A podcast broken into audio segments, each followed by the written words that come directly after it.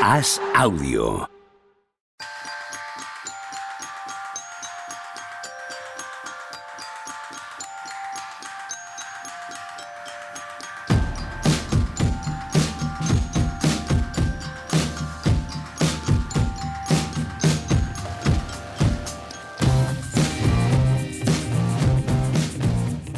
Hola, ¿qué tal? Hoy estamos a jueves 22 de febrero del año 2024. ¿Qué pasa, Juan Marrubio? ¿Cómo estás, hombre? ¿Qué tal?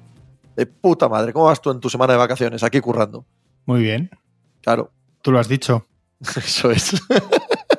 Tú lo has dicho. Todo bien, todo bien. Tú, Tony Vidal, ¿qué tal estás? Yo frotándome las manos que volvemos a tener baloncesto esta noche, ¿no?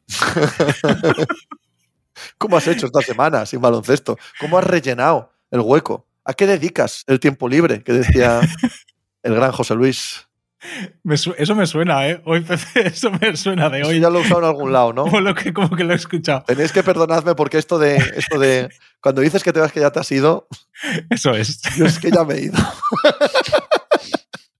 yo ya no estoy aquí. Ya, ya sabéis que yo en mi vida ando entretenido con otras mierdas que le estaba llorando ahora a Javi antes de que llegaseis. O sea, cosas de perros, de casas, de, De perras, de perras también, sí. de, perra- de perras de pasta. A ver si alguien Hombre, claro. saca esto de contexto. y- Joder, no, no. macho. Claro, tío, no, no. De, de los cuartos, de las perras que se llamaban antes, ¿no? El dinero, las pesetas.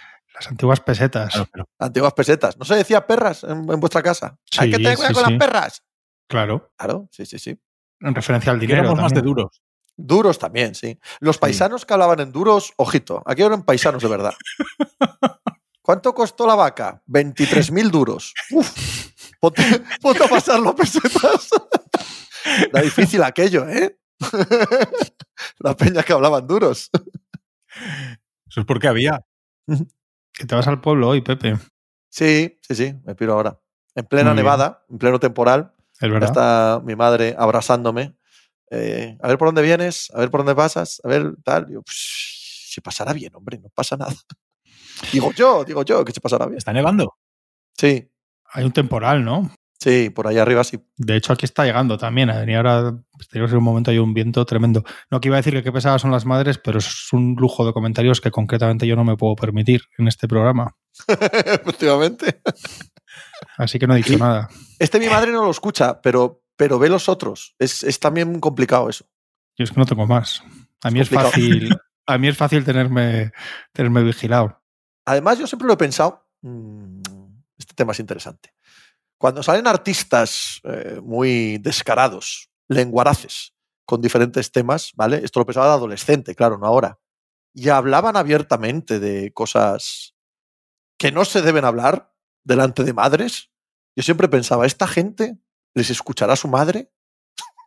¿Les escuchará su madre hablar de drogas, de sexo, de este tipo de cosas? Y Yo creo que esos que salen públicamente ya en casa están escarmentados, ¿no? ¿Tú crees? Puede ser, puede ser. De hecho, los hechos, ¿no? Así lo, lo indican. Pero yo siempre lo pensaba, digo, esta, esta gente cantar esto. ¿Cómo llegas luego a comer a casa y te dice tu madre, ¿qué estás diciendo en esa canción? Y dices, pues nada, ma, yo qué sé. Yo, Claro, que me han contado no. los amigos, yo qué sé. No, y la madre igual dice, bueno, el chiquillo ya sabes, ¿no? Estas tonterías. Sí, sí. Luego, Y no luego le da más importancia. avanzando en la vida te das cuenta. Pero yo de chaval andaba un poco encogido así de, de alma cada vez que escuchaba a rockeros decir barbaridades. Digo, uy, pero esta gente, esta gente tiene que ir luego a comer a casa mamá. Joder, estaba, yo estaba pensando que el- los grupos que escucho yo no sé si tendrán madres, pero esto es todavía peor casi, ¿no? Que hace mi hijo ahí reordenar todo el cosmos, ¿no? De- el pentagrama de Satán de no sé qué, un poco, joder, casi mejor lo otro. Sí, mucho mejor, creo yo. Más natural. Tú imagínate a tu hija que te viene con, con alguna cosa de estas de pentagramas de, del caos demoníaco y tal. Pues casi prefieres, ¿no? Que, que sea un poco lenguaraz en otro tipo de temas. Bueno, yo ahí me manejo. Pero yo Sí. elijo eso, ¿eh? Elijo más eso que... Bueno, haga lo que quiera. También para hacer cría, igual. no sé. Yo para cría. Yo, yo de mis hijos espero que sean mucho mejores que yo, la verdad. Entonces, Prefiero es que- difícil eso. que hagan- no es nada difícil. No, Eh, no lo digo por que ti en concreto, pero... Que sí, que sí, por mí en concreto, además. que nos Entonces, espero que hagan cosas que a mí no me gusten, es- sería buena señal. O sea, nos- ya desde muy niños, toda cosa que hacen que no me gusta a mí, pienso, son más listos que tú. O sea, ellos saben más que tú. Tampoco, tampoco les riñas y les digas eso no, porque igual es que eso sí está mejor. Es fácil que nos mejoren a nosotros, Pepe. sí, muy fácil. ¿Nos manejan cosas de tecnología ya? El mío sí. Y hay veces que le digo, ¿A venga, a mí sí, No, a mí, a mí. no. A y mí hay no. veces que le digo, oye, tú, sobre todo con el móvil, con el ordenador todavía no, pero con el móvil hay cosas que le digo, tío, hazme esto. Hostia, pues yo estoy un poco al revés y, y no me gusta tampoco. Todavía tengo que seguir haciéndoles cosas de. Y esta cuenta, pa, yo, joder, tienes que saberlo ya tú. Tengo que ir yo ahí a decirte que si la cuenta compartida pones que si no sé. En fin.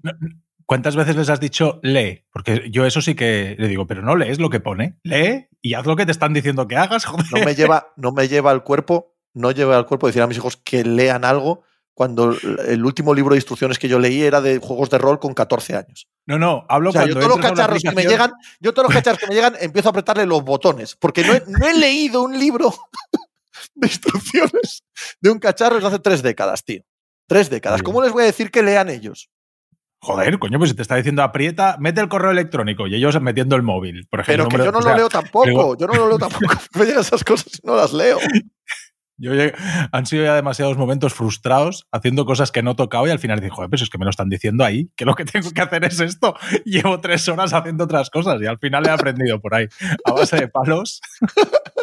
Y luego supongo que esto le, le pasará a mucha gente. Yo tengo la sensación de que en algún lado de mi casa están todas las instrucciones de todo lo que hay en mi casa juntas, pero yo no, pero no sé dónde es. Esto me imagino que sea lo típico que, que lo cuentas y todo el mundo dice, "Ah, a mí también me pasa, ¿no? Un cajón que de pasa. repente cae en mitad de la noche por el Sí. peso. Dices, ahí estaban. Los, Yo estoy seguro los que libros de instrucciones de la todas lavadora. las instrucciones en algún sitio, dije, joder, qué idea más cojonuda. Y ahí están, tío, no sé si está marcado con una X con el tesoro de, de- No lo sé, pero cuando. Y luego me pasan cosas increíbles como bloqueo permanentemente la, la vitrocerámica, sí, yo la también. cocina. Esto nos pa- os pasa, ¿no? Que ponéis Sí, sí, sí. encima y Yo la tal. vitrocerámica la bloqueo. Y aparece una llavecita. ¿no? Pues me Sí. pasa cada semana casi y cada semana tengo que mirar el mismo tutorial de YouTube porque se me olvida de una semana a otra. Es darle un botón tres segundos, creo. Pues se me olvida todas las semanas. Ahora mismo no sabría. Y todas las semanas tengo que ver a la misma chica que le debo estar. Está monetizando YouTube gracias a mí, una chica sud- sudamericana que lo explica muy bien porque dice, dale a este botón tres segundos y se acaba el vídeo. Pero se me olvida todas las veces y me pasa Yo ni lo miro. Entonces yo empiezo a apretar todos los botones. Como sé que es tres segundos o cinco en alguno, es- tardo un rato. Porque tengo que ir botón a botón a ver si es este. Entonces, dejo el dedo un rato y como no va, digo, a ver si eran 10 segundos. Pues igual Entonces vuelvo a, vuelvo a dejar ese, ese- ese dedo Así todos. Y luego, pues cuando es combinación eso. de dos, cuando es combinación de dos, que tienes que hacer las permutaciones. Entonces eran estos dos. No, bueno. No, espera a ver este con el Yo otro. eso ya- 10 yo- o sea, segundos otra vez. yo no cocino nunca más. Si, hay- si son permutaciones, no, eso era que abrir una caja fuerte. Yo, yo tengo mm, como mantra que la tecnología, sobre todo la informática, todo lo que tiene que ver con informática, es, eh, es la magia, lo que la magia a la medicina en el siglo XIV-XV. ¿Vale? Sí, que el ser. humano eh, más o menos entendía que aquellas hierbas valían para el dolor de cabeza o, y aquella otra cataplasma podía cortar eh, el, sangrado, bien. Pero era, era casi acierto error y no, sabía, no había mucha ciencia detrás. Era un poco magia. Bueno, bueno, esto es magia, esto lo manda Dios. Y creo que la humanidad ha perdido eh, las riendas de la informática y de la tecnología y esta ahora mismo es magia. Entonces tú enciendes y apagas las cosas y vuelven a funcionar. A veces no funcionan, a veces el ordenador tarda en arrancar un minuto y a veces diez minutos. No sabes qué hay que instalar o desinstalar, da igual. A veces funciona y a veces no. Sospecho que dentro de tres o cuatro siglos esto será una ciencia. Sabrán por qué pasan las cosas en los móviles, en los ordenadores, pero ahora mismo es magia. Ahora mismo es magia. A veces funciona, a veces no. Apagas, enciendes, pulsas los botones 10 segundos. Bueno, va funcionando, ¿no? Vamos tirando para adelante. Pues, pues yo, estoy- todavía he escuchado esto, pero estoy de acuerdo. Básicamente estoy muy de acuerdo. 100%. Bueno, 100%. A mí que me pasa hace- con el ampliador de wifi. Que tengo que subir, Yo hacer una tres. cosa aquí, Sí, sí, también sí. irme abajo, volver a Total. conectar, no sé qué combinación. Yo me pasa como Juanma. Hay un, lo mío es un gallego. No es, un- no es una mujer sabería, es un gallego encantador, el señor, súper simpático, que me arregla el ampliador de wifi y, pues bueno, pues cada vez que desvaría aquello. Además, pasado- ya, se te, ya se te mete la superstición. Dices, para que funcione bien el ampliador de wifi cuando deja de funcionar, tengo que apagarlos en el orden correcto. Tengo que apagar primero el de la habitación, después el de la cocina y después apago el general. El general además lo desenchufo y lo desenchufo un minuto. Pero hombre, si es corriente eléctrica, deja, deja. Luego enchufas y tienes que ir encendiendo, pero no a la vez. Dejas un minuto que encienda cada uno y tal. Y como luego funciona, dices, es, que ese era el. Eso es como el cubo de Rubik, ¿no? Que tiene, que tiene un mecanismo exacto para hacerlo. Pues esto es lo mismo, funciona con ese mecanismo. A mí es que me, yo esto, eh, por lo menos más chica tú igual lo sabéis, seguro que todavía no me habéis escuchado alguna vez cagarme en todo en la redacción. A mí, a mí me han pasado cosas increíbles del tipo a que me... Yo hubo un tiempo que para la parte de, del periódico de papel tenía muchísimos problemas con los programas con los que se edita. Muchísimos. Y, y todo el mundo a mi alrededor hacía cosas que yo no podía hacer, ¿no? Yo lo habría de otra manera totalmente distinta a todo y me funcionaba otra cosa hasta que un día tampoco funcionaba esa. Llamé a, a los maravillosos servicio técnico informático de, de nuestra redacción. El grupo Prisa, sí, un abrazo Sí, desde aquí si nos están escuchando, me- porque no pueden sí, ser muy mejores fuerte, y muy más. fuerte. De hecho, tengo un asunto ahora pendiente con ellos también, pero Sí, un sí, abrazo pues muy se- fuerte. sí. seguimos haciéndoles la pelota Mm. fuertemente. con un compañero al que no le han arreglado algo hace dos días, pero no pasa nada, no, no es a lo que iba. Y, y tengo que intervenir yo en mis vacaciones por una chorrada, pero no pasa nada porque no es a lo que iba. Pero es que entonces me llamó uno y me dijo, bueno, es que lo que tienes que hacer es abrir esto tal. Y dije, sí, pero es que eso es lo que hace todo el mundo, pero yo no, porque no me, esto no me funciona. Y me dice, bueno, entonces viene cuando este momento en el que virtualmente, porque no están delante, por suerte para ellos muchas veces, Eso Te- es. es como que virtualmente te pasan la mano por el hombro y te dicen, a ver, mongolito, es que el problema es que si no tienes esto no te va a funcionar nada. Y yo le decía, mire usted, es que yo no tengo eso. Hasta que al final se metió en mi ordenador mi noto y me dijo, joder, pues no tienes eso. Y no lo tenía. Y me dice, pues es que es imposible, es, me dice, es literalmente imposible que te esté funcionando esto. Le digo, pues llevo meses así, funcionando, abriéndolo todos los días. Y él me decía, no, no, es que es imposible. Y yo le decía, bueno, así que es, es que efectivamente es magia. Yo cuando digo que la humanidad, la humanidad ha perdido estas riendas y es magia, es precisamente por los que saben. Precisamente por los informáticos que de verdad saben. Esos son los que llegan y para arreglarlo hacen la misma brujería. Siguen el cubo de Rubik, siguen una superstición de hacerlo eh, en el mismo orden, apagan y encienden compulsivamente, pulsan el botón 10 segundos y cuando no funciona pulsan otro botón 10 segundos a ver si es eso, te dicen que eso es imposible. Esos son los chamanes. Esos son los chamanes de, de la tribu. Esos se ponen a bailar y dicen, ya verás cómo acaba lloviendo. Y a veces llueve y a veces no. Es, cuando, cuando los chamanes te tratan así, es evidentemente, magia. Magia. Sí, llevar la torre del, ordenador a la tienda que llevas tres días favor. peleándote y llega allí y hace todo flup y se pone a funcionar todo estupendamente. Bueno, Vamos. bueno, bueno, bueno, pero vamos, pero vamos. Hablando de torres de ordenador, yo tengo una aquí, me compré, me compré un soplador de, de- de polvo para limpiarla. y lo hice, lo hice con las ventanas cerradas. Esto parecía Londres en, en el siglo XVIII. Un relato ahí victoriano.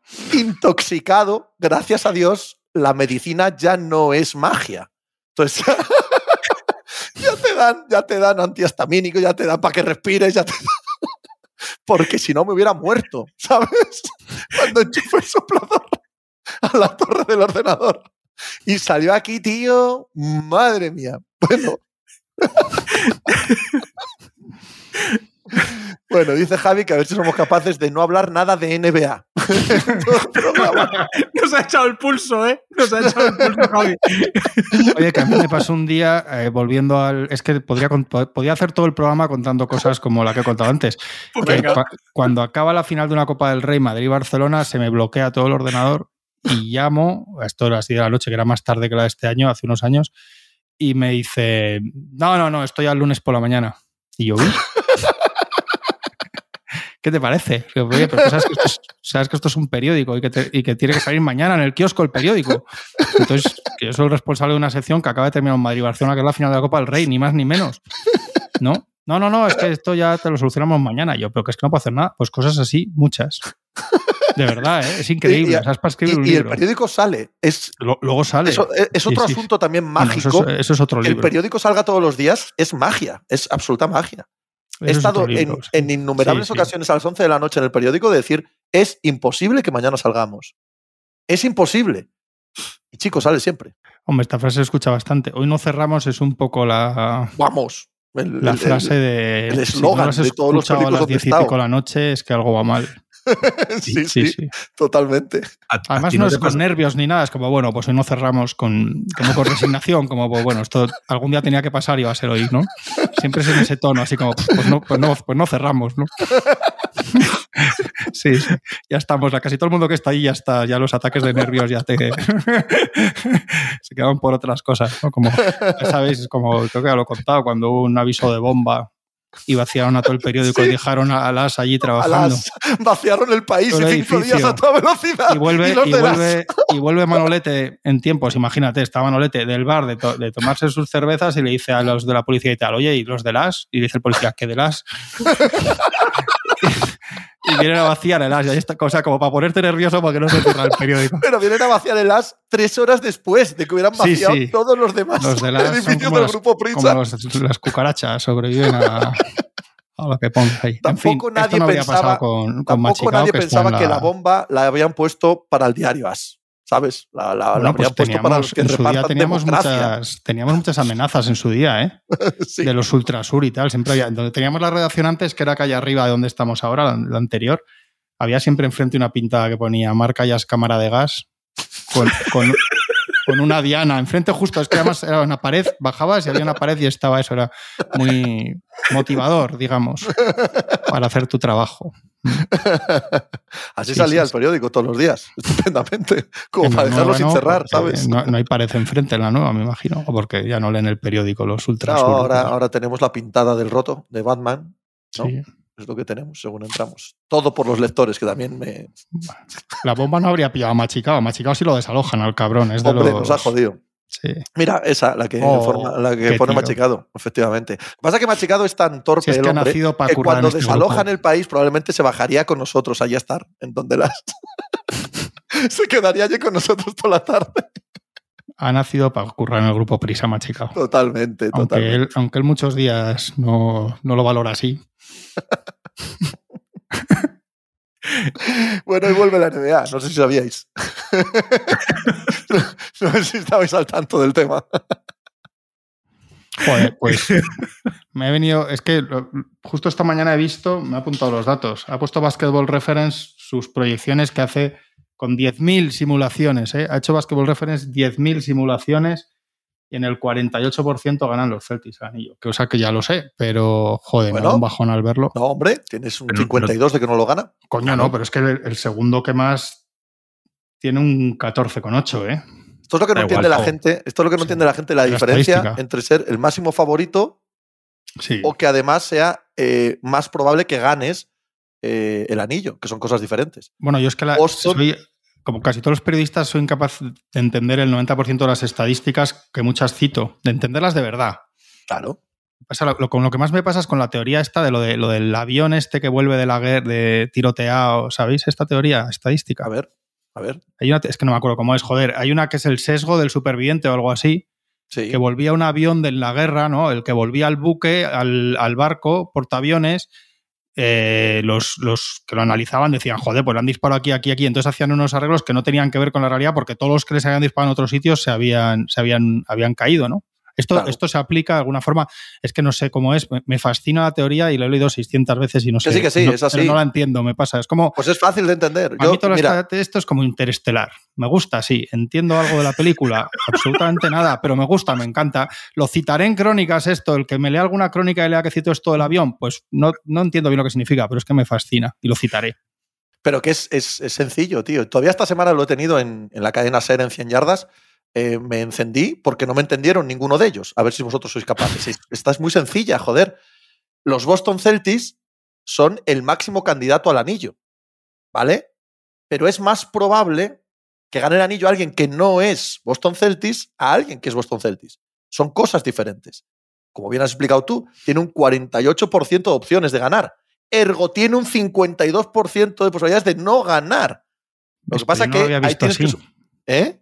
Yo no lo había visto así. ¿Ves? Claro, coño. Entonces, claro que es el máximo favorito, evidentemente. Pero es más probable que gane cualquier otro, todos juntos, a que gane los Boston Celtics.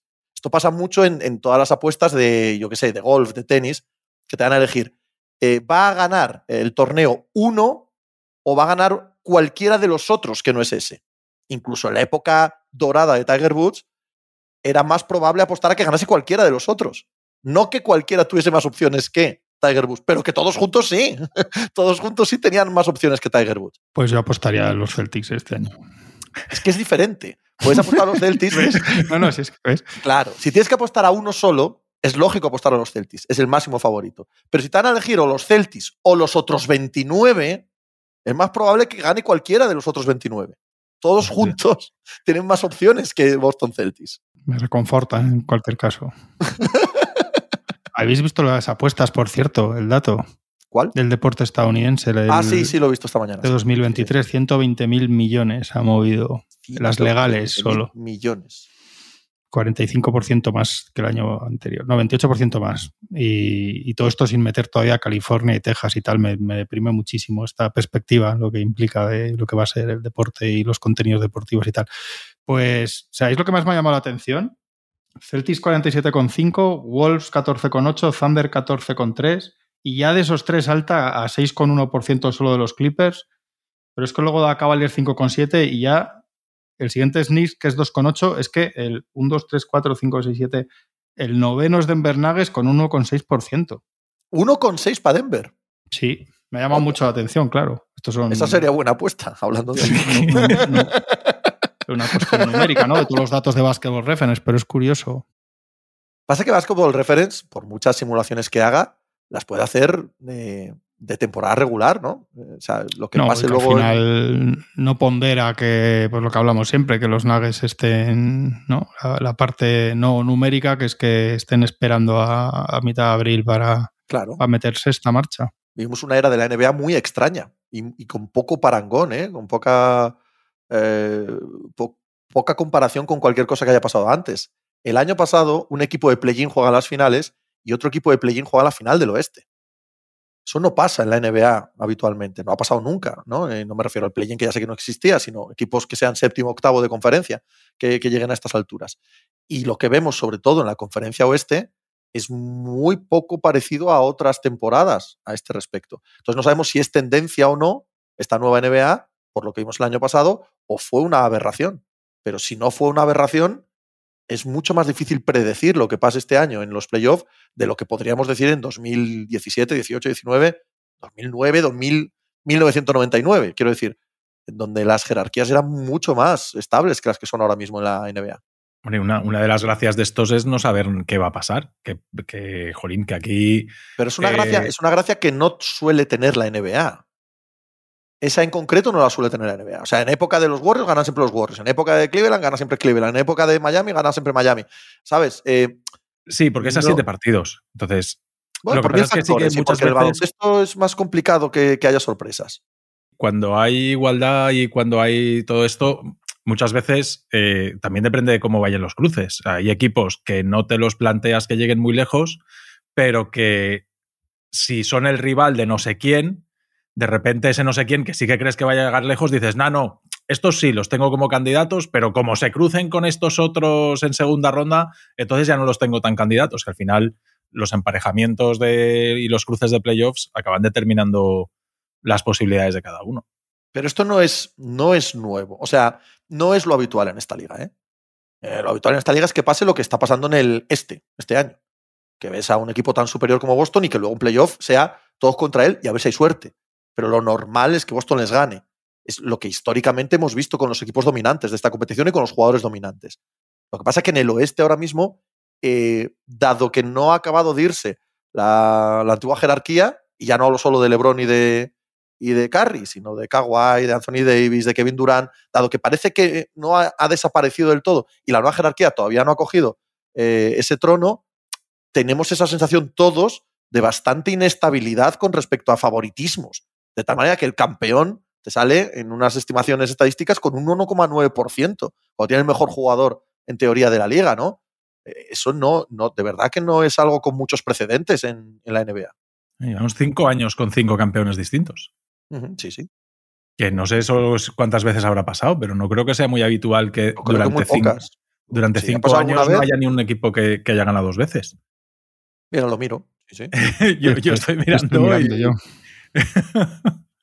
yo no, a mí, no, a mí no, no, no recuerdo ninguna vez. No recuerdo ninguna vez, la verdad. Pues eso, lo que tú estás diciendo, Pepe, que, que hay Claro, un es que de para jugadores y de equipos con mucha solera y, y muy importantes a nivel histórico que todavía siguen siendo de lo mejorcito de la liga y, y los nuevos todavía no han llegado. Y ahí hay de todo. Eh, Hay, en estos ganadores está LeBron y Curry, está Kawhi, pero está también Giannis, Jokic. Bueno, los cinco, eso es. Lo que falta es que entre alguno de los nuevos, que, que aún no. Pasó entre el 69. Ay, no, porque estoy mezclando No, ABA el con sete- NBA. entre el 71 y el 76. Eso es, sí, sí. Estaba Bucks, mezclando ABA con Lakers, NBA. Knicks. Celtics, Warriors. Hasta que repiten luego el segundo de los Celtics de los 70. Correcto. Entre el de. Karina Abdul-Jabbar y el primero de los Celtics eh, y el de los Warriors, este de los 70, el de rival. Eso Esos es, cinco son Es la sí, última vez que pasó eso. sí. la única. 50, antes- 50 años. Casi Y- nada. No, y que, era, ya y, que nada. era, y que era una liga completamente incomparable. O sea, podemos. No tiene nada que ver lo que era la NBA entonces con lo que es hoy. Cero. De hecho, en otras ligas tampoco creo que sea habitual. Es decir, eh, si nos vamos a las que conocemos por aquí, evidentemente no.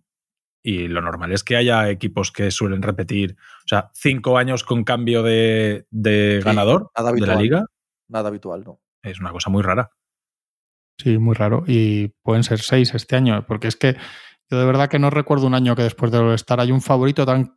Bueno, ha habido, sí, bueno, los Warriors del año, pero bueno, aún, venían, el primer año de Durán estaban todavía los Cavaliers con LeBron ahí, que aún tenías alguna duda, no sé, hombre, esos, esos sí eran muy favoritos, pero no es lo habitual tampoco, ¿no? Que haya, para mí que haya un favorito, para mí tan, tan, tan claro que no haya un par, por lo menos, o tal, yo veo que se ha ido haciendo tanta distancia, veo tan, tan lejos de competirles todavía a todos los del este y tantas cuestiones en el oeste que no lo sé, también esta era una época del año que ya solía ser un poco mala, ¿no? Por, porque los malos se ponían a tanquear ya cuando se acercaba marzo, los que eran muy buenos empezaban un poco a pensar en playoffs. Este año tenemos eso. ¿eh? también Este, el este año tenemos eso. Aparte del, aparte del gran favorito, tenemos ya cerrados, cerrados. Eh, si no ocurre nada extraño, tenemos cerrados los 20 equipos de playoff. Y tenemos los 10 equipos que no compiten también cerrados. ¿eh? Sí, lo que pasa que, que el posicionamiento en el oeste sobre todo es interesante, porque Hombre, claro. los cuatro primeros están muy apretados. Bueno, Denver, sí, pero está, este que estaba mirando está a un partido de los Clippers en realidad. O sea, están ahí los cuatro muy apretados, aunque vayan a ser ellos. Y luego los Lakers y los Warriors, pues parece claro que, que van a estar en play-in, porque los Jazz y los Rockets han dimitido un poco, pero, pero tendrían que intentar eh, subir un poco, por lo menos a, a pillarlos arriba. Es que lo que decías del año pasado, yo creo que es, que es muy difícil que pase, porque el año pasado fue muy raro en el oeste, realmente fue muy raro. O sea, Sacramento está más o menos en el ritmo de victorias, no de sensaciones predictivas del año pasado, va octavo, y el año pasado era cuarto. Los Lakers y los Warriors, no quién leía el otro día, que pueden acabar los dos, con van en ritmo de acabar con más victorias que el año pasado, y están noveno y décimo, ¿no? Y el año pasado se meten, creo que los Warriors se meten sextos directos, ¿no? Y los, y los Lakers se meten por el primer play-in. Es que además, el- si, si como parece acabas con un play-in entre Lakers y Warriors, los otros dos equipos pues, que pueden ser Suns y Kings, por ejemplo. O sea, es que el Claro. play-in del oeste puede ser un partido entre Lakers y Warriors y el que lo gane contra Doncic en Dallas o contra Durán y compañía en Phoenix, una cosa así, ¿eh? O sea, eso es, es muy tremendo. Y luego, bueno, yo... Y una de las cosas que quiero ver es lo que hemos hablado antes del All-Star de los Nuggets, ¿no? ¿Qué, tienen dentro? ¿Qué van a hacer? ¿En qué momento van a, van a arrancar? Y un poco eh, lo que se están jugando el futuro los Lakers, porque no sé si habéis visto ya que tiene un problema degenerativo, no es un esguince en el tobillo LeBron y no juega hoy un partido con los Warriors que es muy importante, ya no lo va a jugar. O sea que, que esto también afecta a su futuro. Todo esto que hablamos de los 55 millones y los contenders que van a ir a por él y tal, si otro año acaba estando mal por un tobillo en, en el momento decisivo, pues esto afecta a todo. El futuro de los Warriors, hay muchos equipos que a ver, pero para mí la, la noticia de aquí a nueva orden es, con todo lo que ha pasado en estos días, Milwaukee Bucks. Sí, claro. Milwaukee Bucks si implosiona, o sea, todo, todo lo que ha pasado, todo el circo que ha habido estos días en torno a Milwaukee Bucks, me parece un, un, un espanto de cara a ese proyecto, a las posibilidades de que puedan en veintitantos partidos crearse una personalidad que no han tenido hasta ahora y poder competir en, playoffs, etcétera. Lo explicaba Janis el otro día, ¿eh? que ha sido un, eh, un año de muchos cambios y ellos no han conseguido jugar 15 partidos seguidos eh, con una estructura, con una misma estructura. Cambiado en poco tiempo de propietario, de entrenador, de jugadores importantes, Middleton que si va, que si viene. Yo ayer pregunté en Twitter ¿a quién veía la gente más, más contender? O sea, que puede llegar más lejos. Phoenix, Milwaukee o Minnesota. ¿Vosotros? Yo voté, voté a los Suns. Tú a los Suns. Yo, mi- yo Minnesota, claramente. Pues, pues yo, yo es que creo que los backs que hemos visto de Doc Rivers eh, son muy engañosos, ¿eh? O sea, hace falta ver si estos pueden estar bien. Claro, porque, porque no lo ¿Votarías han a Milwaukee? estar. Yo creo que lo que hemos visto de Milwaukee ahora mismo no tiene nada que ver con lo que este equipo es. No, no, no sé si van a llegar a tener la mejor versión, porque pasa un poco lo mismo con los Suns, ¿no? De decir, claro, ¿cuál es la duda que vemos de los Suns? Pues que los tres juntos jueguen muchos partidos seguidos, aunque ahora sí que han cogido un buen tramo y cuando han estado los tres juntos han subido mucho, han ganado muchos partidos, etcétera. Pero es que los Bucks, eh, los últimos 15 días, aquello, o sea, desde que llega Doc Rivers, seguramente un poco antes, ya la semana antes, aquello es, o sea, es que los ves a todos muy lentos, muy cansados, muy, muy fatigados, excepto Giannis. También en esos partidos no está Middleton, porque de- de- del Middleton de principio de temporada al Middleton del último, de los últimos, no sé, 6, 8, 10 partidos antes de lesionarse, los Bucks cambian de arriba a abajo. O sea, con un Middleton bien, que empezaba a jugar bien, estos Bucks tienen otra cara. Entonces, yo es que a los Bucks eh, creo que hay que evaluarles a partir del tercer partido ahora cuando vuelvan hasta el décimo. O sea, en esos siete partidos del 3 al 10, ahora después del All-Star, que les ha dado tiempo a descansar, ahí es cuando creo que de verdad vamos a decir Pero si los cuando Bucks... llegue la hora de la verdad, llegarán cansados, llegará con Middleton con problemas. O sea, si nos atenemos al historial, Claro. ¿por qué se han cansado hasta febrero? ¿Sabes lo que te quiero decir? Mm. Porque son el equipo que son.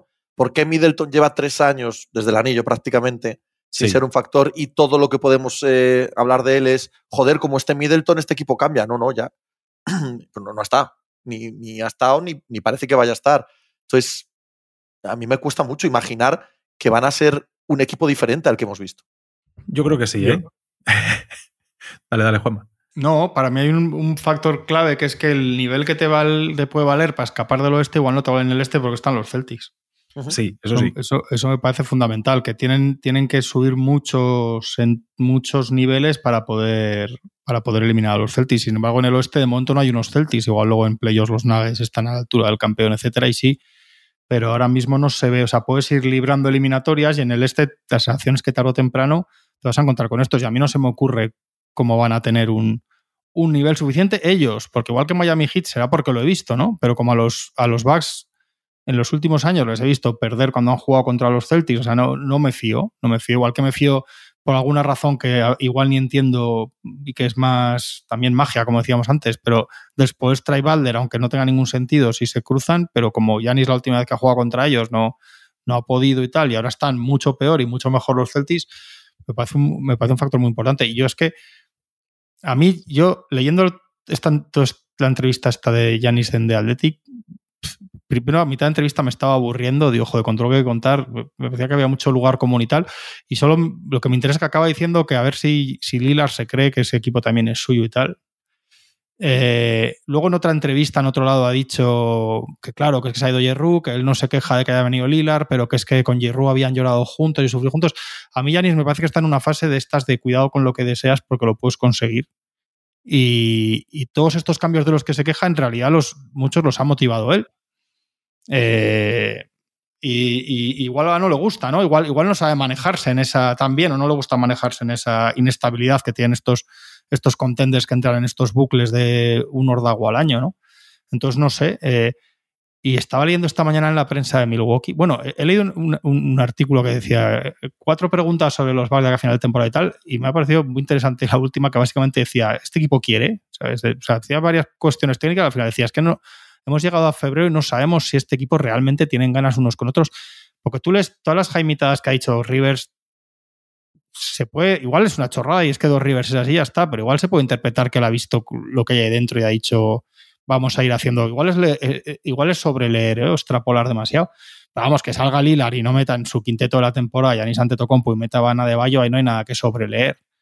Pero absolutamente nada. O sea, es un permanente mensaje de yo estoy aquí porque me han traspasado aquí, soy un profesional, pero yo lo que quería era estar en Miami Heat. Estaba leyendo también un artículo que todos sus números de tiro, todos, todos estaban básicamente en los peores números o los segundos peores de su carrera y por debajo en casi todas las zonas del campo, tipo de tiros, etcétera, por debajo de la media de la NBA. Tú no puedes ganar con Lillard así. Si ya sabes lo que es Lillard en defensa, con el Lillard que hemos visto en ataque hasta ahora metiendo veintitantos puntos, no puedes ganar. Tampoco. A mí es que Beverly me parece un chufla. A mí es que Beverly es un tío que sale de todos los sitios. En todos los sitios al final se alegran de que se vaya. En todos los sitios tiene movidas con los que eh, casualmente siempre está mal el que acaba de dejar atrás, ¿no? Y el bueno es el que está ahora. Yo no sé si Beverly es un tío que de verdad, más allá de, sus tonterías, va a crear buena química. Yo no sé, Crowder, o sea, juntar a Crowder, a Beverly, creer que Middleton va a ser el de hace tres años, que Lilar va a ser lo que no ha sido hasta ahora, que Antetokounmpo no va a estar dándole vueltas a estas cosas que le da todo el día y que Dos Rivers va a ser un entrenador distinto al que hemos visto toda la vida en playoffs, joder. Yo lo he dicho todo así sin, sin respirar y me, parece demasiado. sí. Demasiado. Sí, estoy en la misma línea, sí. Pero bueno, ese es uno de los equipos que tiene el talento, quiero decir. Si ellos consiguen crearse una, una identidad, aunque sea temporal, ¿no? Aunque sea una casita temporal, de vamos a este, este y este, estos tres cositas, vamos a tirar con esto y te funciona y acabas, oye, yo qué sé. Pues tienen, porque tienen a Yanis y tienen en teoría a Lilar si es lo que se supone que es, etcétera. pero si lo, realmente, lo, realmente, lo realmente terrible de este equipo, para mí, es que Yanis está jugando como puede. Yanis está jugando a nivel MVP. Sí, sí, sí, total. Claro, o sea, con, un Giannis, con un Giannis a nivel MVP, dándolo todo a, tope de sus capacidades, estar jugando de la manera en la que están jugando, eh, te habla de los problemas estructurales imposibles de resolver con esta plantilla, en mi opinión. Yo insisto, eh, que creo que es un tema que, no digo que no esté el, problema estructural, creo que todos lo tienen, pero creo que Milwaukee es de los equipos que más fundido ha llegado en este tramo final. Por eso digo que yo convencido no estoy, eh, en absoluto. Ahora, quiero verles del partido 3 al 10 que en, teoría ya habrán cogido dinámica y ya tal. No sé, no he visto ni el calendario ni contra quién juegan, si están de gira o no, tal. Me da igual. Del 3 del partido, de cuando ahora vuelvan y jueguen un par de partidos. Esos próximos 5, 6, 7, 8 partidos, para mí esos van a ser la clave y eso es lo que nos va a decir si de verdad estos pueden hacer algo serio en playoffs o, directamente pensamos que están que es verdad esto que estamos viendo en esta tramo final que están muertos y que no y que no van a ningún lado y no olvidemos lo que decíamos en verano, cuando se traspasa a Lillard, que Lillard y Gianni se jugaban mucho en este proyecto. O sea, parte del legado de ellos va a tener que ver con todo esto que está pasando este año. O sea, el, legado de Giannis Yo creo que el legado de Giannis ahora mismo es, es un asunto menor, porque eh, veremos, eh, eh, a ver cómo se desarrolla el resto de su carrera, pero un tipo con un anillo y dos MVPs, su legado a 20 años vista mm, hoy es, es creo, poco relevante. Este tipo de cosas pasan y, te olvidas y quizás tengan un año glorioso el que viene o el siguiente o un buen equipo o acaba siendo traspasado a un lado y gana a otro, no lo sé, ¿vale? Ahora, el de Lilar es, es definitivo. O sea, para Lilar es una losa que no puedes levantar. Si existía duda sobre qué clase de jugador era en su prime, cuando tienes la oportunidad de integrarte en un equipo aspirante a campeón y no te integras socialmente, no te integras tácticamente, eh, tienes esta sensación permanente de estar ajeno y encima el equipo es peor que antes de llegar tú, ahí sí. Si a Damian Lillard, y parece que sí, le interesa, le importa su legado, lo hunde, lo hunde y pasa a ser un jugador que molaba en Portland y que tiraba triples y que era guay y ya está. Y, se queda en eso. Y a él sí que le afecta al 100% lo que pasa este año. Sí. Sí, hombre, y Yanis tiene un séptimo partido en los finales de 50 puntos, o sea, tiene muchas cosas. Y sí que a, su manera, con cosas que a mí ya he dicho que no me gustan, sí que él se ve que lo intenta y que está en ello. O sea, igual, y, igual se equivoca, igual es más tóxico para su franquicia de lo, que, de lo que sería ideal, no lo sé. Pero él se ve que está en ello y habla de ello. o sea, la sensación que da. Yo, Lilar no ha demostrado de verano aquí que tenga un especial interés en todo lo que implica, todo lo que tienen que hacer, todo, lo que hay que poner ahí. Él ha estado, luego ha dicho, ha estado con el, con el divorcio, con la mudanza, con, si está, pues factores personales, lo que quieras, que él quería ir a Miami, que está claro, bueno. Pero yo no he visto todavía, es que aparte que no he visto nunca en playoffs a Lillard hacer las cosas que ha hecho Giannis, o sea, no, no sé por qué Lillard va a ganar a, los Celtics, de verdad, o no digo un partido o cuatro triples en los últimos minutos de un partido, digo una eliminatoria, eh, y no me está demostrando este año tampoco. O sea, yo no sé si es que no le, si no le gusta, si no quería estar allí, si está enfurruñado. Yo no sé cómo se lleva con Yanis de verdad. O sea, no. Yo hay muchas cosas que no sé, digo, para poder tener un más mínimo de fe. Y es que no me fío nada de los Rivers, y menos después de estos días y de, que un tío en una situación así decida hacer una especie de, circo mediático cada vez que abre la boca en torno al All-Star. Se me hace todo muy raro. Pero es que Lilar está metiendo 24 puntos por partido, que para él y en la NBA de ahora es poquísimo, tirando mal, sin defender. Mm, y no sé, o sea, no sé, no sé dónde está Lillard que le va a ganar cuatro partidos de siete a los Celtics con Giannis al lado. No sé cuánta gente le preguntas ahora si era mejor para una eliminatoria contra los Celtics tener a Jerry en tu lado y no tener a Lillard. Si haces esa encuesta, igual, igual el resultado asusta, ¿eh? Hombre, yo a Lillard sí que le he visto rondas de playoffs. El, el, año que mete tan lejos a Portland, ahí hay unas cuantas rondas de playoffs muy locas de Damian Lillard. ¿eh? El partido aquel de las cuatro prórrogas, en el que está él absolutamente solo contra, contra los que son los campeones ahora mismo, él solito, porque aquel partido tiene muy poca compañía y no sé cuántos puntos acabo metiendo, pero era, la sensación era que él, él era él solo contra, contra el mundo y, y le hemos la visto. De, la que ganan en Denver, el séptimo. Eh, no, el de cuatro prórrogas. No. El de cuatro, no, no era séptimo. No, no recuerdo porque, cuál fue. Porque ese es McCollum el que gana el séptimo en Denver. Sí. Este hace un partido bastante flojo. No, el, el, año que llega a cuatro, que le ganan 4-0 los Warriors sin Durán, ¿no? En la final del oeste. Es lo único que ha hecho este un poco. No sí, sé. el año, el año bueno de ellos, el año, Yo, el año que llegan a finales de conferencia. Mí, para mí eso no es suficiente. O sea, a mí no me demuestra Lila nada. O sea, no, o sea no, no, me vale eso para pensar que puede ganar, que puede ganar un, un anillo ahora, pero que lo tiene que demostrar.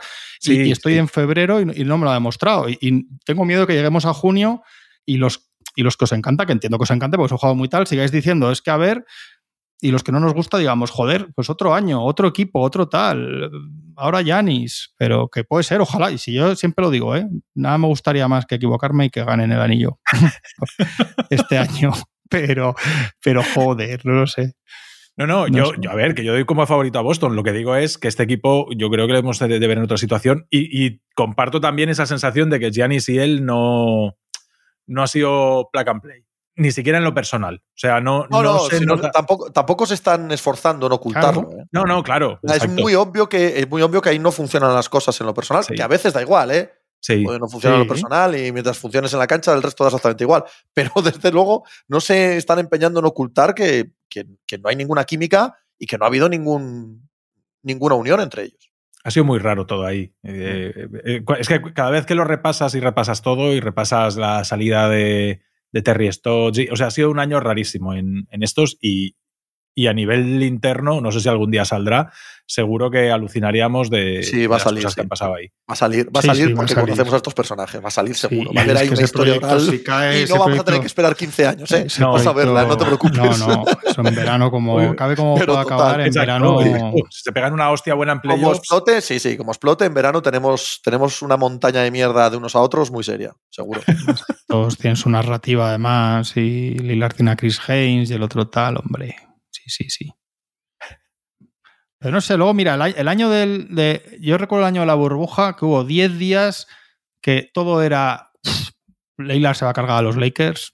Lillard es una cosa ahora mismo incontenible. Lillard es una bola de fuego surcando el, el infinito. Es el mejor octavo clasificado de la historia de la NBA. Esto se decía ahí de repente y llega y le pegan una, le pegaron una soba. Perdió el primer partido, le pegaron una soba a los Lakers después. Que no soy, es que parezco un hater de Lillard no, o sea, no, nada más lejos, ¿eh? no tengo nada en contra del muchacho, pero es que siempre me, siempre me quedo igual con él y joder, no sé, yo este año ya te digo, a mí el, único que me demuestra, igual para mí se equivocan muchas cosas, igual igual su forma de hacerlo no es la que hay que hacerlo, o sea, no lo sé, porque es la que saca franquicia en tres años, ha pegado un cambio de es otra cosa, ¿no? Y, y a veces los equipos se van al carajo intentando, o sea, buscando lo que les falta y tal, se ponen a dar vueltas. Yo pensaba esta mañana, leyendo lo de, lo que lo he leído esta mañana, lo de Antetokounmpo, digo, me empecé a recordar un poco, salvando distancias, la más gorda, que estos ya han sido campeones, equipos como los Magic de, de, de Howard, ¿no? Cuando entran en una dinámica que ya no has llegado a tu pico y empiezas a dar vueltas, y un año Vince Carter y otro año Gilbert Arenas, y a ver qué se nos... Y dices, si es que ya pasó el mejor momento, ¿no? Y... Sí y, y, me, y, me, da un poco más sensación. Y yo creo que el que, que el que tiene que. Es lo que decís, con todo lo que sea en, en pista, tú no puedes decir nada de Yanis, de, de, cómo juega. Y, y, más habiendo estado mal entrenado como ha estado este año, en parte porque él ha querido estar mal entrenado también. Pero bueno, él, él, él dice en la misma entrevista que está encantadísimo de la vida con dos Rivers. Oye, pues, pues estupendo. Oye, que tienen que demostrarlo de aquí a, a primavera, ¿no? Sí, pero es mentira. Claro, pero bueno. es pero mentira, porque no hay más que experiencia- jugar al que te, equipo, que te coño. vas a la cama, que te vas a la cama contento sabiendo que estás con un entrenador que tiene esa experiencia. Oye, pues, pues que los jugadores muchas veces valoran mucho eso, más de lo que nos pensamos nosotros. Y pues ya está, pues ya, ya, ya se da cuenta. Pero, pero yo sobre todo es, ya te digo, a mí ese mensaje final, la entrevista acaba con una frase que es ahora Lilar tiene que creérselo también, dice Yanis. Y digo, bueno, Ya ves, es que. el otro el otro no, me- el otro no mete a Yanis en el equipo, que esto parece una chiquillada, pero que es que no lo es, joder, que es que estas No, cosas son Con los así, egos no lo es, con y- los y peña no lo es. Porque si, si tú eres compañero de banquero, si tú eres Franz Wagner, igual metes en tu equipo a banquero y tú te ríes y dices, bueno, lo ha metido porque es su colega, evidentemente, pero si no lo mete, no chirría. Pero si tú eres compañero de Yanis y no lo metes, chirría, joder, porque Yanis realmente es uno de los cinco mejores jugadores de la NBA. Sobre todo cuando te metes a ti Y, mismo. y, y si no te metes a ti mismo, dices, no, pero yo no quería aquí hacer y ahora. Adebayo, que es su coño, super compi de ¿sabes? Miami, que con el que tenía todo. Adebayo, que es su super amigo de Miami, y lo mete. Coño. Joder. Sí, no, no, está feísimo, está feísimo. No, Feísimo. no va a ningún lado, ¿eh? porque de verdad que no va a ningún lado, pero sabemos que les afecta de verdad. No solo Mm. que les afecta, sino que expone lo que hay ahí dentro. Más que afectarles, te muestra exactamente lo que hay ahí dentro. Y lo que te muestra es que aquello está podrido hasta, hasta lo más hondo. Y, y qué poco respetuosos estamos siendo con Minnesota, ¿eh? No, vosotros. Yo, yo, yo, yo. Ostras, es que yo lo- los veo y digo, joder, y, y se lo digo a Pepe también muchas veces, le digo, jolín, si es que son la mejor defensa de la liga, encanta, son un equipo grande, fuerte, con tamaños rápidos, jóvenes, tal, no sé qué, no sé cuántos. Y después llega el momento de la verdad y dices, pero no me fío. pero no me fío, pero no me fío. Y, y creo que estamos siendo súper injustos con, con los Wolves. Yo estoy de acuerdo, soy muy injusto, pero si puede estar por ahí Jokic en las finales, Claro. Yo lo agradezco, ¿sabes? Para los Celtics. Esto es como el chiste que te contamos algún día, de hay alguien más ahí, pues esto igual. Sí. Muy bien los Wolves y tal, pero si cuando lleguen los Celtics a la final, si es- está Jokic por ahí, por favor, pues yo lo, yo lo prefiero un poco. Yo los respeto mucho, los quiero mucho. Sí, Me yo están dando una ¿eh? temporada gigante, pero creo que creo que es más fácil que Denver o que Clippers en las finales que ellos. Esto es así. esto es así, esto es así. Así funciona el cerebro humano y no hay que darle más vueltas. La peña necesita el, el- joder, de Denver decíamos lo mismo el año pasado, que quede Sí, claro, ¿vale? sí. Sí, ¿eh? Y- ahora tienen un anillo y ya nos parece que son ellos los que pueden ganar. Podríamos haberlo dicho de Toronto. No, que está claro, eso está está- claro. Y de, lo- Ahora, el día, el día- tienes que verlo, es que no hay más huevos. O sea, y de los Warriors en dos- de los Warriors en 2015 habríamos dicho lo mismo. Sí, bueno, pero todo el día tirando triples y Que con sí, estos pequeñajos y tal, y ganaron el anillo, ¿no? Pero de hecho, creo que lo dijimos, literalmente. Mira el- Bueno, también os digo una cosa que, que yo con los años he ido, y yo estaba en esas finales y en su momento no lo veía así, tengo clarísimo que si que entonces no le da tanta importancia, aunque sea obvio, pero que si no se lesionan Kyrie y Kevin Love, ganan los Cavaliers. Yo también lo tuve, claro, entonces. pero en ese momento tal. Mira, estaba buscando la frase de de de Giannis, está que es en otro sitio, es en una televisión europea. Dice, traspasamos a Jeru Holiday. Y no, y no diré que no me guste, porque ahora Damian Lillard es mi compañero y es con el que voy a intentar ganar un anillo. Pero se fue muy mejor amigo, el que vivía a, a dos minutos de mi casa, con el que ganó un anillo y con el que lloré muchas veces los dos juntos. Pero, Pero él, pasa- pero él salió 15 días antes del traspaso de Lilar haciendo portaditas en revistas diciendo cambian Claro. esto, yo me marcho porque soy un ganador. Por eso os digo Pero que es que esa es la clave. esto, es lo esa- de, esto es lo de cuidado con lo que deseas porque puede que lo consigas en la no, vida. ¿no? y que, y que Antetokounmpo juguetea muchísimo Sí, en, sí, sí. eh, eh, con, con su visión pública y con sus declaraciones y con sus entrevistas. Es uno de los más falsos dando entrevistas. En esta Total. era en la que todos son bastante bocazas, bastante bocachanclas, uno de los más cínicos y falsos a la hora de conceder entrevistas es Antetokounmpo. En esta de Athletic habla maravillas de Griffin. Habla maravillas de Doc Rivers. Sí, sí. Es mentira. Él ha echado a Griffin. Él ha puesto a Doc Rivers ahora. ¿Sabes? Es- eh, eh, ha hecho lo que le ha dado la gana. Él echa a Jerry Holiday. Nadie en Mil- Milwaukee hace este traspaso sin consultárselo a él. Claro, eso es lo nadie. que iba a decir. Y absolutamente Sí, imposible. sí. Tío, claro. tú echas a Jerry Holiday y tú traes a este. Lo que pasa es que eres, eres un cínico absoluto. Que a veces puede pensarse que lo digo eh, con tono despectivo y no es verdad. Oye, es, que más da lo que diga a voz pública. Pero la realidad es que no, me fío nada de Antetokounmpo cada vez que abre la boca. Cuando el año pasado queda eliminado, ¿vale? El no importa si ganamos o perdemos, es el viaje, tal, no sé qué. Hostia, tío, te han eliminado los Heat en primera ronda, un equipo que venía del play-in. No te lo crees ni tú. No te lo crees ni tú, es, es, es el más falso de todos cada vez que habla. Sí, sí, sí, sí. sí. Yo, yo no hago mucho caso de esas cosas, ¿eh? O sea, me, yo me fío más de lo que veo en pista. Y, y es que en pista tampoco se, se, ve ninguna química y no se ve nada de complicidad y, y no ves no ves que se busquen. No, no, no. El otro día, por ejemplo, contra los Grizzlies, eh, se les va un momento el partido y se vuelven a meter y, tú miras los puntos y dices, ah, sí, ostras, puntos de Lillard, puntos de Janis, sí, pero de unos contra cinco, que Janis está por encima de todo y parece que juega con niños, y con Lillard forzando unos contra unos también. Es decir, que no es que de repente se ponen a jugar bien en equipo, todas estas cosas. Yo creo que en ese proceso están. Vamos a ver qué pasa con, con Doc Rivers. Yo sé que veo muchas cosas diferentes y eso es lo que quiero ver. Estas cosas diferentes que plantea ahora Doc Rivers, si con estos descansados funcionan o no funcionan, que tampoco estoy convencido de lo contrario lo que, lo que es eso, que el peso de estos, como si juegan bien, estos, estos tienen un, un puñetazo muy fuerte. Y hablando de artes marciales, estos, estos tienen una mano muy pesada. O sea, ganar a estos no, no es cosa fácil. Has de. Has de... En, la idea, en la idea potencial sí, en la realidad no lo hemos visto. En la realidad no lo hemos visto.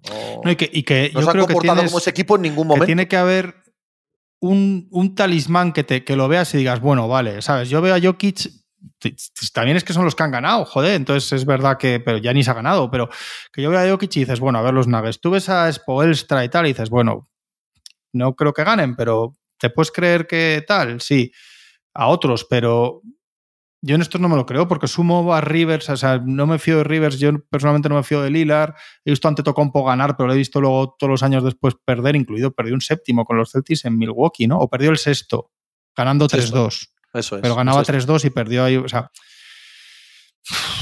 He visto hacer cosas que, hay, que a Lebron a la edad de Yanis no le pasaban. Entonces, ¿cómo no te ibas a fiar de Lebron? ¿no? Llegaba a las eliminatorias aquellas con un equipo malísimo en Boston, un séptimo y ganaba. Decías, bueno, es ilógico, pero hay un motivo ahí, ¿no? Tú ves sabes que está Curry y dices, bueno, ¿te puedes creer del todo que es imposible totalmente que los Warriors junten Sota, Caballo y Rey, Kuminga, Draymond Green centrado? Y dices, pues chico, yo no me jugaría ni, ni, un euro, pero, pero yo con este no digo que no, ¿sabes? Pero yo ahí no veo, en Milwaukee no lo veo. Sí que es verdad, y en eso hay que, eh, yo estando contigo, ¿eh? no lo veo en absoluto, que en el este si le pasa algo a Boston. Ah, no, sí, sí. Si le pasa algo a Boston, no hay tampoco. Es, eh, salvaje, ¿eh? Y que ni Cleveland, ni Filadelfia, ni Nueva York, ninguno te dice este es el segundo.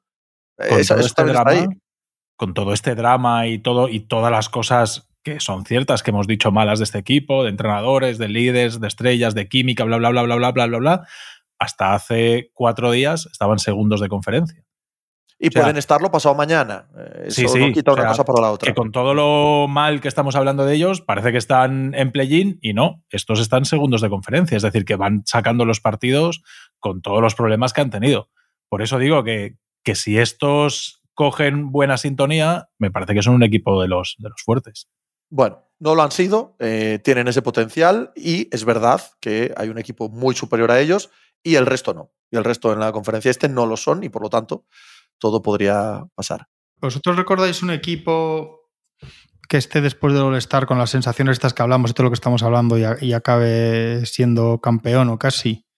Que igual los eh, hay casos. Sí, ¿eh? sí, pero no vale, que son los Warriors, de los últimos Warriors campeones, pero no vale porque son los Warriors, ¿sabes? Entonces, eh, el mero hecho que tú antes explicabas, que es verdad, que te van a infundir pánico el resto de tu vida, puede darse. Pero yo recuerdo aquellos Warriors que me parecía increíble que pudieras emplear los hace dos años, ¿no?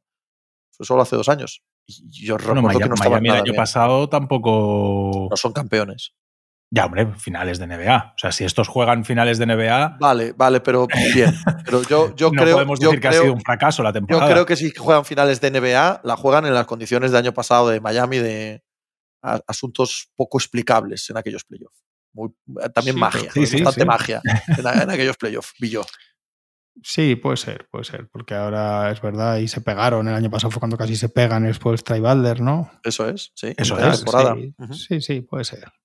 Sí, pero, pero, le dijo, le dijo Spoelstra, ¿de verdad quieres que te pegue un puñetazo? ¿O estás, estás forzando que te pegue un puñetazo? Se lo dijo, ¿no? Es la frase que le dice Spoelstra a Jimmy Balder.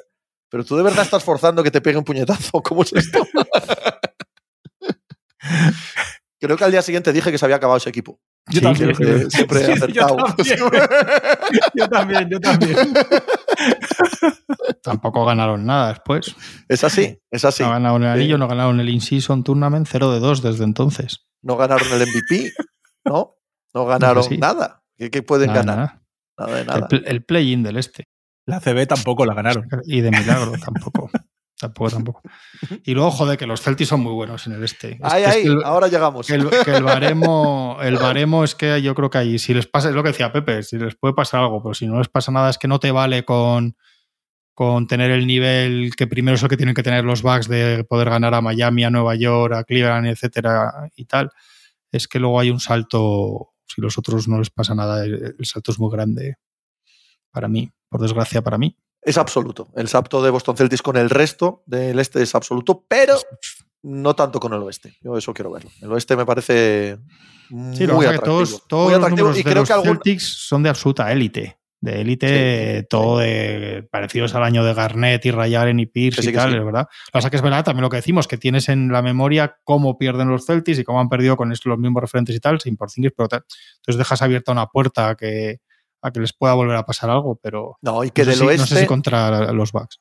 del oeste puede, puede amanecer Sí. un equipo absoluto. Sí, sí. sí. De, lo- de todos los que hay, de repente uno puede, puede salir de un nivel absoluto y oye, que haya pelea. No digo que sean mejores, ¿eh? mejores que los Celtics no hay nadie.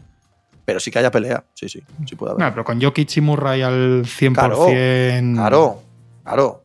Hostia, eso es, un, eso sí es una pelea. Eso es. Lo hablamos la semana que viene, ya con partidos. ¿Os parece bien? Vamos a ello. Me voy para Cangas. Hala, hasta luego. Pero Chao.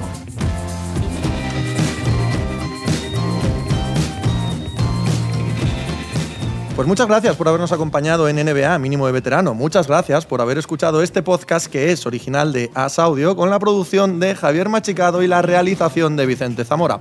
Síguenos en redes sociales arroba asaudio para no perderte nada y recuerda que puedes escucharnos en la sección de podcast de as.com, en la aplicación del diario As o en tu plataforma de audio preferida. Un saludo de Pepe Rodríguez con la compañía de Tony Vidal y Juan Marrubio desde la redacción del diario As.